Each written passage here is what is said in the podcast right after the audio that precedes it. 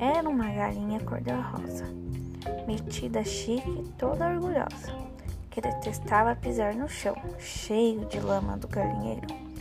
Ficava no alto do puleiro e, quando saía do lugar, batia as asas para voar.